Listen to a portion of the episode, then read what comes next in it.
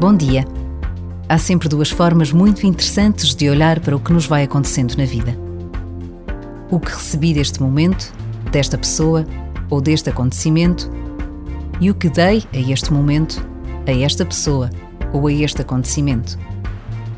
Quando a vida corre tranquila, não cuidamos particularmente destas contagens. Mas quando corre mal, há logo a tentação de contabilizar o que não recebi. Mas reconhecer o que não dei também pode ser uma surpresa e olhamos de outra forma para os equilíbrios de tantas contas que fazemos.